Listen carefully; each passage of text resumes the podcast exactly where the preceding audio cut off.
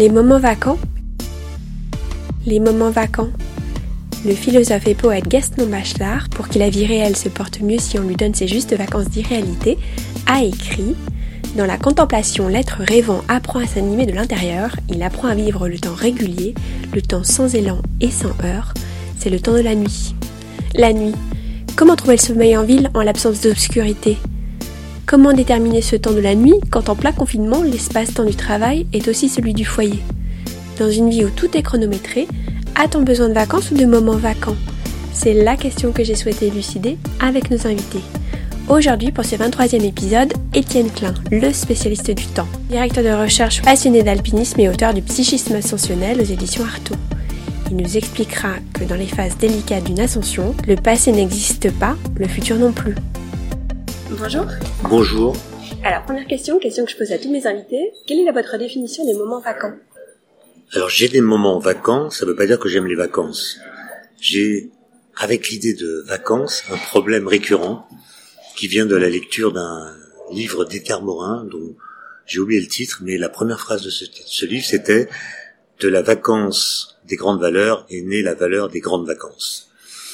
Et donc l'idée de vacances au pluriel du terrifie. Voilà, et donc vacances au pluriel me terrifie, où il n'y a pas de contrainte horaire, de, pas de contrainte d'emploi du temps, et euh, l'esprit part en vacances, au singulier, c'est-à-dire euh, a priori n'a rien à faire, mais évidemment, il fait toujours quelque chose, parce que euh, on ne peut pas rien faire.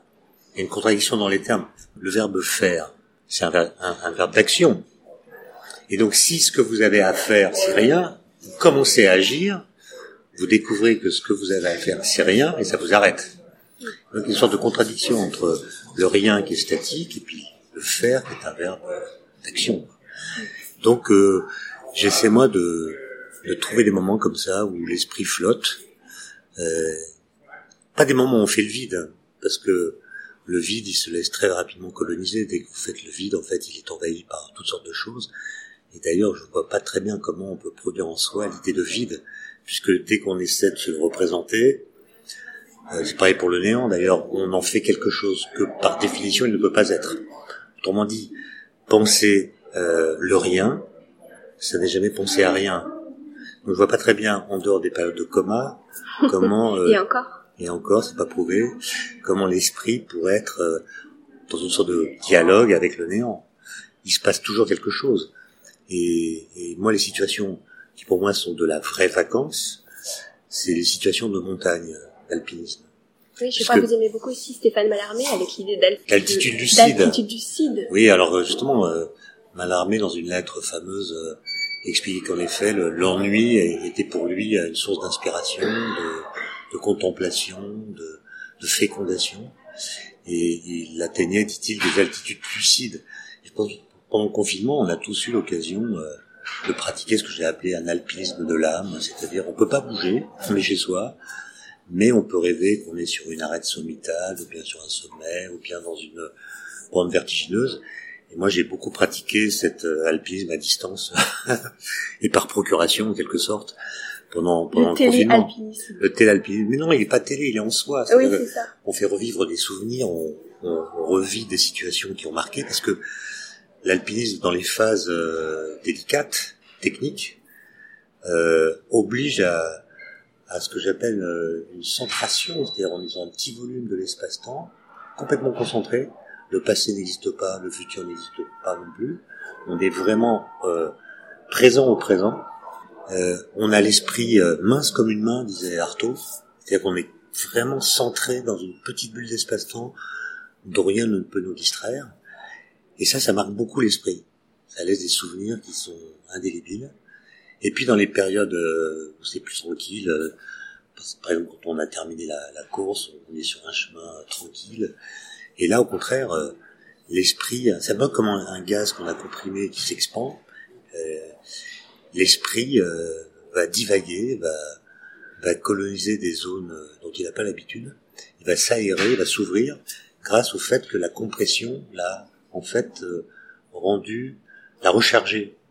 Et, et, donc il va euh, acquérir là de l'énergie qui va libérer euh, dès que les situations seront plus plus faciles. Et là, il n'est pas dans, dans l'idée de passé, il n'est pas dans l'idée de présent, parce que c'est un présentisme, c'est ce que vous dites. Il, il, peut revenir dans le passé, justement, visiter des souvenirs. Ah oui, absolument. En fait, le corps, il est prisonnier du présent. On est toujours, on est toujours dans le présent par le corps. On peut pas se déplacer librement sur l'axe des temps. Euh, c'est en cela que le que le que le temps est vraiment une, une prison, euh, euh, une sorte d'étreinte euh, vis-à-vis de laquelle on ne peut être que passif. Euh, par contre, par le souvenir, par la, par la mémoire, par l'anticipation, par le projet, on peut se décaler soit dans le passé, en souvenir qu'on en a, soit dans le futur tel qu'on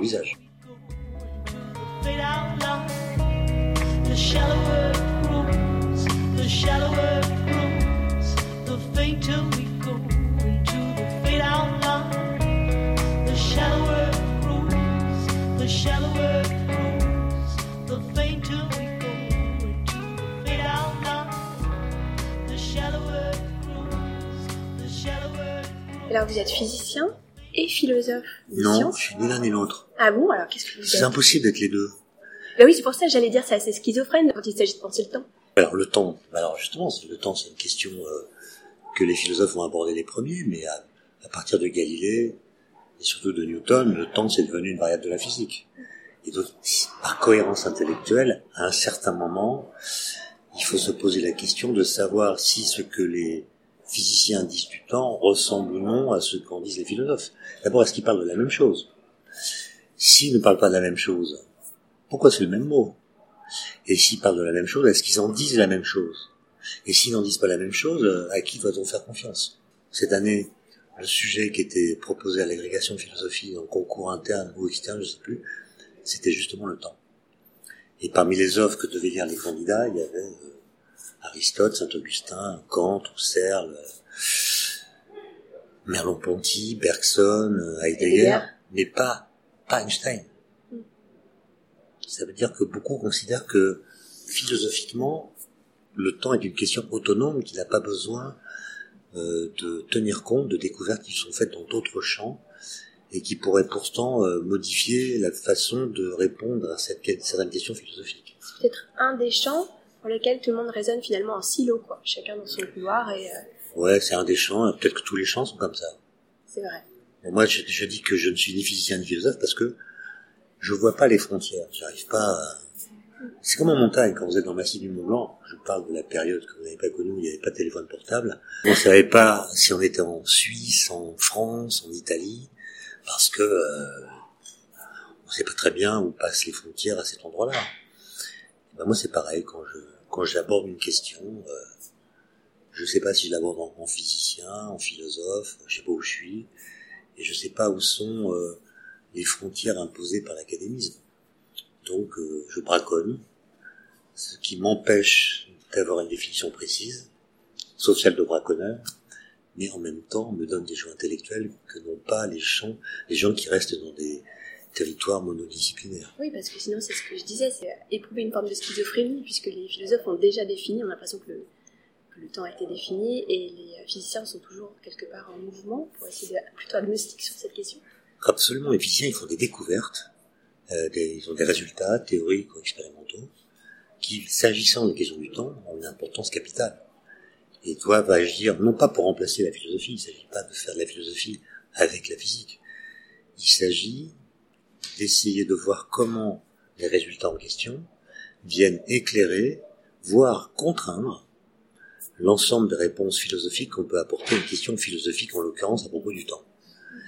Et euh, c'est un travail que j'ai essayé de faire, que j'ai arrêté après 10 ou 15 ans parce que je pense que on est victime d'une forme de, paresse intellectuelle par le fait que le mot temps est, est mis à toutes les sauces. On lui donne des adjectifs. On parle d'un temps subjectif, physique, cosmologique, géologique. Donc on fait comme s'il y avait autant de temps qu'il y a de disciplines. Et puis on fait comme si le temps ressemblait au phénomène temporel. Et à mon avis, cette désinvolture langagière fait que le temps n'est plus vraiment un concept, c'est plutôt un mot, un mot totem.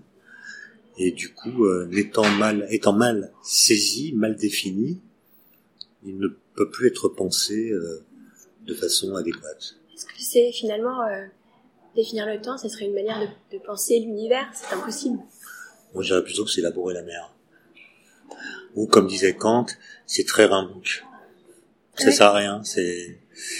Le définir, c'est le rapporter à quelque chose qui est plus fondamental que lui, et donc, par définition, en faire quelque chose de secondaire. Or, c'est peut-être une donnée primaire. Donc, euh, définir le temps, non. Par contre, on peut tenter, euh, à chaque fois qu'on utilise le mot, de voir s'il n'y a pas un autre mot qu'on pourrait utiliser à la place, qui dirait mieux ce qu'on a à dire. Par exemple, de temps en temps, le mot temps est utilisé pour dire euh, la liberté. Quand vous dites je n'ai pas le temps, vous dites je suis pas libre. Quand à d'autres moments, il est utilisé pour dire la durée. On mesure pas le temps, on mesure des durées. Donc on pourrait le remplacer par d'autres mots. Donc pratiquer une sorte de politique de désinflation de l'usage du mot temps. Et en le remplaçant, peut-être qu'on dirait de façon plus précise ce qu'on veut dire. Mais finalement, on l'éprouve tous ce temps. C'est-à-dire qu'on voit la, réalité qui passe, et on le sent même dans nos cellules, on vieillit, on vieillit physiquement. Mais ce qu'on perçoit, c'est plutôt euh, une temporalité dans les phénomènes autour de nous, mais est-ce que le temps même, le sent? On sent plutôt euh, l'effet sur nous que produisent les choses qui se passent. Le mouvement, le devenir, le changement, euh, le rythme, les, les phénomènes périodiques. C'est plutôt ça qu'on ressent que le temps en lui-même c'est en fait notre conscience qui crée ce rapport au temps? Alors, soit c'est notre conscience, soit c'est pas elle. Et si c'est pas elle Alors, il y a, y a, des, c'est marrant parce qu'il y y a des doctrines philosophiques qui font dépendre le temps de la conscience. Par exemple, celle de Saint-Augustin, euh, Kant, Husserl, Heidegger, etc. Et puis il y en a d'autres au qui disent que le temps est une entité physique qui est indépendante de la présence d'un sujet. Alors si vous pensez que le temps est indépendant de nous, que c'est une entité physique. Ben, il y a un problème qui reste à résoudre et qui excite pas mal les physiciens, c'est d'expliquer le moteur du temps. Qu'est-ce qui fait que dans le temps, il y a une dynamique? Qu'est-ce qui fait qu'il y a un renouvellement permanent de l'instant présent, de telle sorte qu'il y a toujours un présent qui est présent, mais qui est jamais le même? Et puis si au contraire, vous dites que le temps euh, dépend de la conscience, alors vous avez un paradoxe euh, à prendre en compte, qui s'appelle le paradoxe de l'ancestralité, qui dit que finalement, si le temps a besoin de la conscience d'un sujet, et le sujet, comme nous par exemple, n'a pu apparaître qu'au cours du temps. Comment le temps a-t-il pu passer avant qu'un sujet qui le fait passer apparaisse Pourquoi l'univers était là Voilà. Comment il a-t-il pu y avoir du temps avant qu'un sujet apparaisse, dès lors que le temps dépend du sujet? Et ça, c'est un paradoxe terrible qui a été mis en évidence par un, jeune philosophe qui s'appelle Quentin Meillassoux, et ça a suscité toutes sortes de débats qui ne sont pas éteints. Qu'est-ce qui a fait que vous êtes intéressé au temps? Le temps? Bah, C'est simplement parce que quand j'avais 30 ans, euh, j'étais en pleine forme physique, j'avais même gagné une course à pied, ce que j'ai jamais refait depuis et que j'avais jamais fait avant. Et puis le lendemain de la course, euh, un examen médical m'a annoncé des très mauvaises nouvelles que j'ai prises au sérieux. Et pendant quelques mois, j'ai j'ai pensé que j'aurais peut-être pas beaucoup de temps. Et ce médecin s'était trompé. Et donc, euh, après coup, je me suis interrogé sur le rapport qu'il y avait entre le paramètre T qu'on utilise dans les équations de la physique, et puis le temps euh, tel que je l'avais ressenti, éprouvé pendant cette période un peu particulière. Est-ce que c'est la même chose? Est-ce que est-ce que le temps des physiciens ressemble au temps tel qu'on le perçoit, etc. Et c'est comme ça qu'a commencé de réflexion qui m'a conduit à, à monter un petit groupe avec des philosophes, avec des physiciens, avec une psychanalyste aussi, qui s'appelait Chronos. Pas la psychanalyste, mais le groupe. là le groupe, et après j'ai écrit des livres, et à chaque fois que j'avais terminé un livre, je me disais, ça y est, j'ai, j'ai, j'ai réglé son compte à la question. Jamais, en fait. Et puis six mois plus tard, il y a d'autres choses qui revenaient. Mm. Par exemple, la, dernière phrase de, de mon premier livre sur le temps, c'était, il faut apprendre à aimer l'irréversible. Puis des mois plus tard, je me suis dit, mais qu'est-ce que ça veut dire irréversible Est-ce que c'est l'irréversibilité du temps ou est-ce que c'est celle des phénomènes? Et ça m'a amené à écrire un autre livre, etc. En fait, on n'en a jamais fini. Les points sauf, sont finalement des points de départ. C'est des points de rebond, en tout cas. C'est des, des, conclusions qui sont des fausses conclusions. Mm. Et quand on, on, les relit, on s'aperçoit qu'elles ne concluent rien, mais en, en réalité, on enclenche un nouveau questionnement.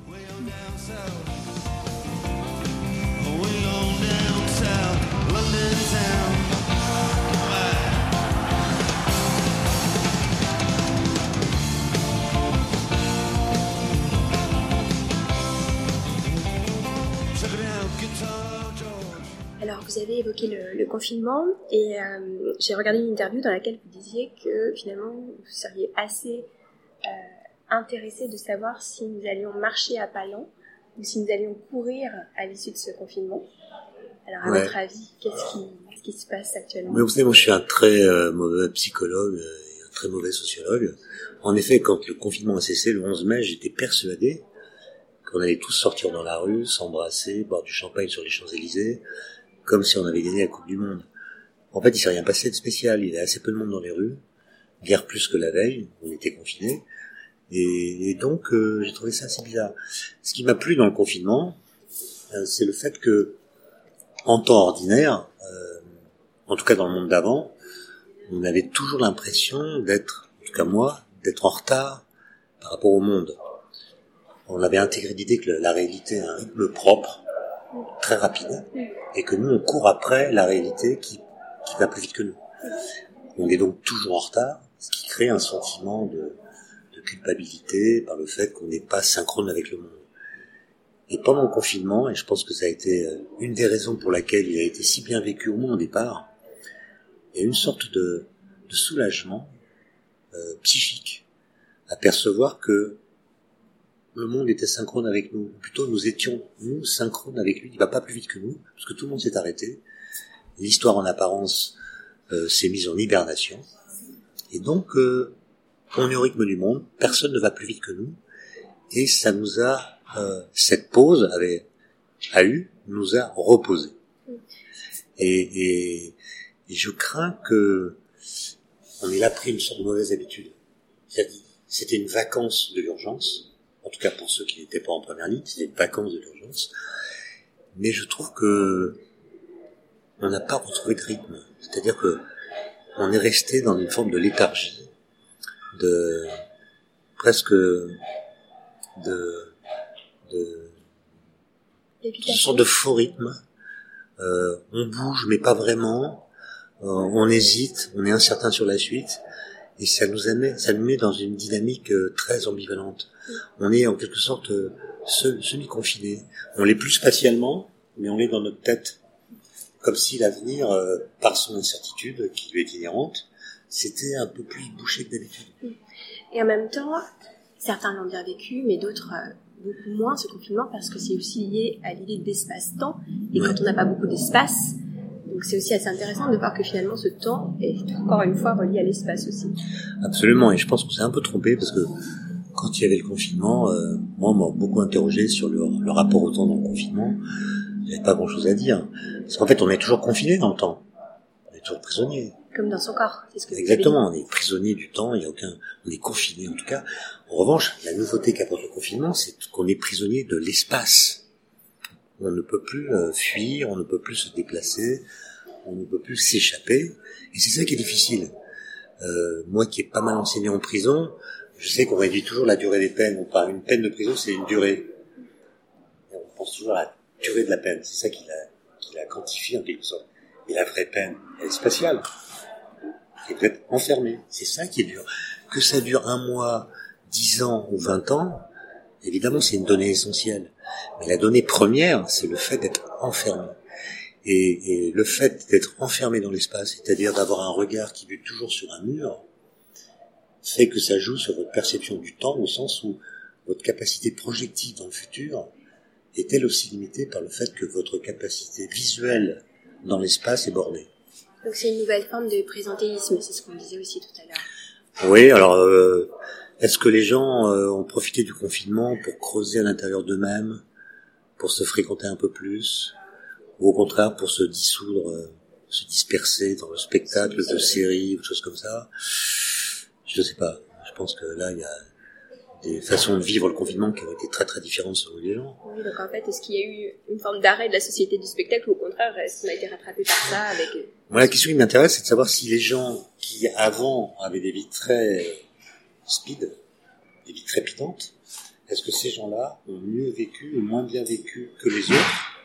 Le confinement Est-ce que le fait de ne plus être utile, en tout cas de ne plus se sentir utile parce qu'ils étaient euh, chez eux à ne rien faire ou à, télétravailler, leur a montré la vanité de leur activisme Ou est-ce qu'au contraire, ça les a reposés pour repartir de plus belle? Et finalement, on revient à cette idée du faire. C'est quoi faire? Cette idée du faire, cette idée de l'agir. Moi, je ne sais pas pourquoi euh, c'est comme ça, mais moi, je pense que euh, il y a une forme de de démission culpabilisante à ne rien faire. Moi, j'aime pas ne rien faire. Non pas que je sois hyperactif, mais, mais je pense pas qu'on puisse jamais perdre son temps, même quand vous faites la queue, euh, même lorsque vous êtes pris dans un embouteillage, vous avez tendance à dire euh, j'ai perdu mon temps. Mais non, ne perdez pas votre temps. Vous vivez un truc, vous réfléchissez, vous. Euh, Donc c'est une nouvelle manière d'appréhender le temps. La clé, c'est de jamais s'énerver. Moi, je m'énerve jamais. Et, et, je pense que pour le coup, s'énerver, outre le fait de se mettre en colère, outre le fait que ça fait adopter une posture qui, vu l'extérieur, est assez ridicule, c'est vraiment une perte de temps. S'inquiéter au sens étymologique, c'est justement être en mouvement, c'est le contraire du calme. Donc, euh... Voilà, moi je suis pas non plus euh, partisan de léthargie. Hein. Je, je, ne mets pas ensemble l'énervement, la colère et le dynamisme. Peut-être que c'est un curseur. on peut être tout à fait dynamique et calme. Et un slogan de la, SNCF que j'aimais beaucoup, qui est abandonné hélas, c'était le slogan pour la promotion du TGV, qui disait euh, prenez le temps d'aller vite. Donc génial. Parce que quand vous allez vite, et vous êtes déchargé de la culpabilité d'aller lentement, il y a une sorte de, de tranquillité cinétique, et une tranquillité qui vient du fait que vous êtes conscient d'aller vite. Et vous avez remarqué que les visages dans les TGV sont beaucoup plus sereins, apaisés que dans le métro ou dans le bus. Parce qu'on va vite. Est-ce qu'il y a l'idée aussi de hypnotique, en fait, de, de cette vitesse qu'on voit à travers les vitres Oui, on va vite, et puis euh, on n'est on est, on est, on n'est pas pressé, mais on est rapide. Et euh, la rapidité donne un sentiment d'existence qui peut être très grisant. C'est la RATP qui avait aussi au début des années 80, quand on avait un ministère du temps libre, avait lancé le slogan Le temps du temps libre, en lançant le, le RERB. C'est assez... Oui, c'est un, trop le paradoxe, là, parce que on n'a jamais eu autant de temps libre. Oui. Bon, on n'a jamais vécu aussi longtemps. Incroyable, on a gagné des dizaines d'années d'espérance de vie par rapport au, au début du XXe siècle. Or, si vous prenez une phrase toute bête, je n'ai pas le temps, c'est une phrase qu'on disait très très peu au XIXe siècle. Dans les romans, on la trouve très, très peu. C'est une phrase moderne. Autrement dit, c'est depuis qu'on a beaucoup de temps qu'on dit qu'on n'a pas le temps. Donc il faut interroger ça. Et en fait, l'expression « je n'ai pas le temps » est une expression qu'on dit pour affirmer sa liberté. En fait, c'est un mensonge. Quand vous dites « je n'ai pas le temps », vous dites à la personne qui vous a demandé de faire ceci ou cela qu'en fait, vous avez mieux à faire que ce qu'elle vous propose. Vous dites « je n'ai pas le temps » pour dire « si j'ai du temps, mais je vais l'occuper à autre chose que ce que tu me demandes de faire ». Donc c'est une façon d'affirmer sa liberté et nous la disons précisément parce que nous avons le choix entre plein d'activités différentes que au XIXe siècle, je parle évidemment pas des aristocrates mais des autres, qui étaient au travail euh, très durement, il n'y avait pas le temps de faire autre chose que le travail. Et donc la question ne se posait même pas. Et peut-être que ce temps pour soi, ce temps à soi, permet aussi de faire le tri entre tous ces désirs finalement, d'essayer de savoir euh, euh, ce vers quoi on tend. Est-ce que le temps, il est jamais à soi? Autrement dit, le fait que nous disions que le temps s'accélère, par exemple. Phrase que j'entends de plus en plus souvent. Le temps s'accélère. Il s'accélère pas. Une seconde dure une seconde comme elle durait une seconde euh, trois minutes après le Big Bang. Simplement, nous sommes soumis à une superposition de présents multiples. Donc au moment, en même temps que vous travaillez, là vous êtes connecté par votre ordinateur à l'extérieur, par votre téléphone, bref, vous êtes soumis à toutes sortes d'injonctions qui peuvent être euh, paradoxales, si vous arrivez à les maîtriser, ça vous donne un sentiment de griserie. Vous êtes très important puisqu'on vous sollicite de partout. Mais si au contraire elle vous submerge, bah c'est burn-out. C'est le sentiment que vous ne pouvez pas faire face à autant de sollicitations. Et le fait d'être sollicité de toutes parts, c'est une situation très moderne. Euh, nos ancêtres, alors quand je dis nos ancêtres, c'est nos parents, nos grands-parents, euh, ne pouvaient être sollicités que par le téléphone ou par les, les personnes qui étaient, qui étaient euh, avec eux. Alors que là, on, on a la capacité d'être complètement euh, désynchronisé par rapport à nos voisins de bureau, par le fait que nous sommes sollicités de toutes parts d'une façon qui est différente de la leur. Et puis c'est aussi cette idée que vous évoquiez au début de, frustration, c'est-à-dire qu'il y a tellement de choses à faire que finalement on a toujours l'impression d'être en retard, ou asynchrone. Ou, euh, Et cette phrase de Blaise Pascal que je trouve très sage, qui disait euh, Heureux celui qui aime librement ce qu'il est obligé d'aimer nécessairement. Et donc plutôt que de euh, se languir de, n'avoir pas pu explorer tout le champ des possibles, eh bien essayer de se réjouir de ce qui est là, simplement, sans le mettre en concurrence avec une alternative, une autre possibilité que de toute façon nous ne vivons pas autrement que par le mode du regret ou euh, de la nostalgie.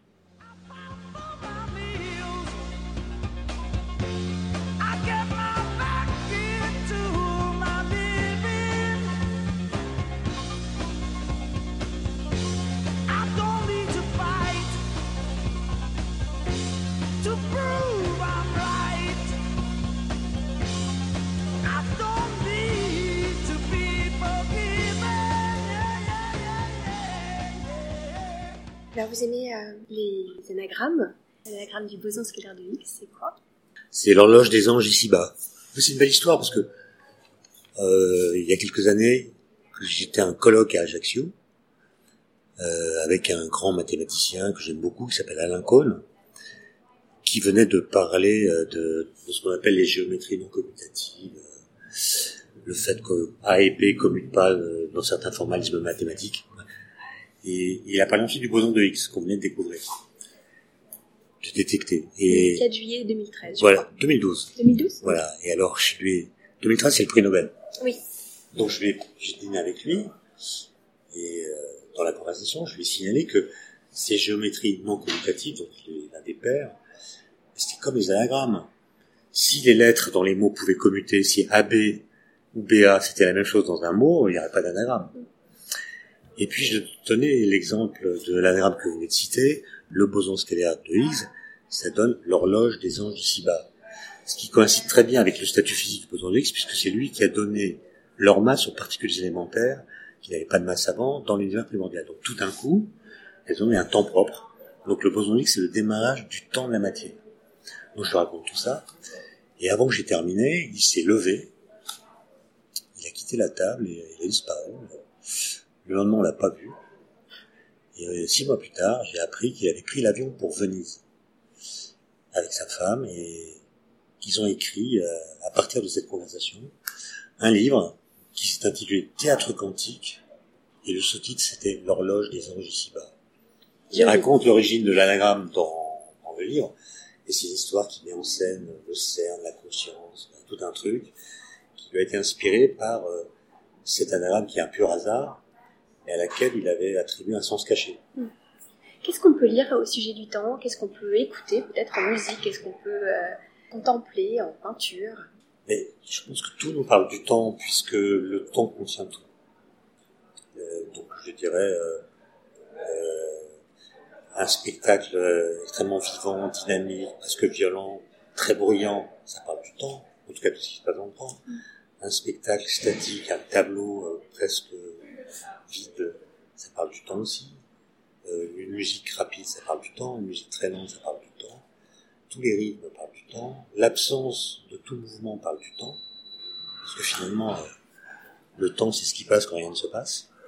On croit souvent que quand le mouvement, quand tous les mouvements cessent, quand tous les changements s'interrompent, ben, le temps s'arrête. Non, le temps est toujours là à faire que les choses restent en état.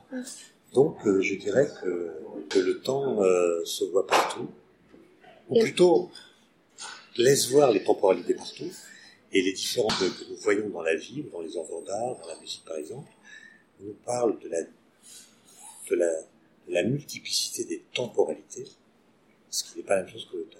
Et en même temps, une œuvre, c'est quelque part quelque chose d'intemporel. Quand vous dites intemporel, vous voulez dire euh, qui échappe au contexte, qui survit à son auteur, qui est éternel. Je, je charrie un peu. Mais mais je pense pas qu'il y ait des choses intemporelles. Je pense que tout, tout est, est porté par la succession des instants présents. Et si une œuvre dure au-delà de la vie de son auteur, par exemple, ben, c'est qu'elle a été portée par la succession des instants présents où elle a été présente tout le temps. Donc elle n'est pas hors du temps, elle est portée par le temps. Et quand on dit qu'elle est hors du temps, on veut signifier qu'elle est en dehors du devenir. Elle n'a pas changé, elle reste telle qu'en elle-même. Euh, l'éternité ne la change pas, on pourrait dire. Mais c'est pas la même chose que d'être atemporel ou intemporel. Pour moi, l'idée d'intemporalité euh, n'a pas de sens. Parce que ça reviendrait à dire que soit on échappe au temps, soit on est hors du temps, où le temps s'arrête. Et l'arrêt du temps, c'est l'arrêt du présent. Et l'arrêt du présent, c'est la disparition de, toute présence, donc c'est la chute dans le néant. Donc, euh, je ne crois pas qu'il y ait des choses qui soient euh, atemporelles. Par contre, il y a des choses qui sont invariables. C'est le physicien qui parle. Je suis un maniaque de la clarification du langage, donc euh, il y a des instants d'éternité, par exemple. Et moi, je me souviens d'avoir, euh, quand j'étais enfant, j'allais au catéchisme. Et j'avais demandé au prêtre qui nous faisait le catéchisme le mercredi après-midi, mais mon père, ça dure combien de temps? Un instant d'éternité. Et il m'avait expliqué que c'était une question stupide, d'autant plus que la semaine précédente, je lui avais demandé euh, l'éternité, est-ce que c'est un temps qui s'arrête jamais, ou est-ce que c'est au-delà de la fin du temps? Il avait là aussi dit que c'est une question stupide. Vous voyez, un instant d'éternité, c'est un instant de durée nulle, mais qui a un éclat tel que il va irriguer votre vie psychique et votre mémoire pendant toute la suite de votre vie. Il y a aussi l'idée d'intensité. Voilà, l'intensité, un éclat, un éclat particulier qui lui donne une rémanence particulière. Mais euh, dire qu'il est d'éternité, c'est s'avancer euh, peut-être un peu trop. Bah, merci Étienne Mais de rien. C'est déjà fini? Oui. Merci beaucoup, n'hésitez pas à nous suivre sur Instagram pour prolonger la conversation et découvrir les coulisses du podcast. Je vous donne rendez-vous dans quelques jours avec Camille Junot, autrice et créatrice de la Minute Culture, le compte Instagram sur l'histoire de l'art, pour apprendre tout en se divertissant. Elle nous expliquera en quoi la contemplation d'une œuvre est un moment hors du temps. D'ici là, prenez le temps. C'était les moments vacants. Je suis Anne Caruel.